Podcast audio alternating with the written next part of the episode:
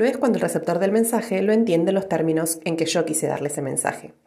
Además, tiene que emitirse pensando en el lenguaje que utiliza la otra persona, en las diferencias culturales, con los métodos de comunicación apropiados, teniendo en cuenta las diferencias de percepciones de la otra persona. Cuando escuchemos con conciencia y seamos capaces de ponernos en el lugar del otro, solo ahí estaremos estableciendo las bases de una buena comunicación.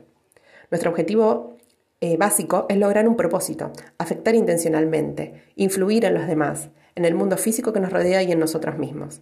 Digo esto porque me parece que hay que destacar la diferencia entre brindar una información e intentar persuadir, sobre todo para quienes comunicamos en redes.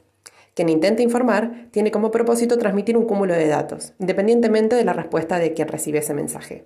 Quien intenta persuadir desea obtener una determinada respuesta, mediante un proceso comunicacional en el que el otro también obtiene lo que desea o lo que cree que desea. En síntesis, es la respuesta del destinatario lo que califica la naturaleza de la transacción.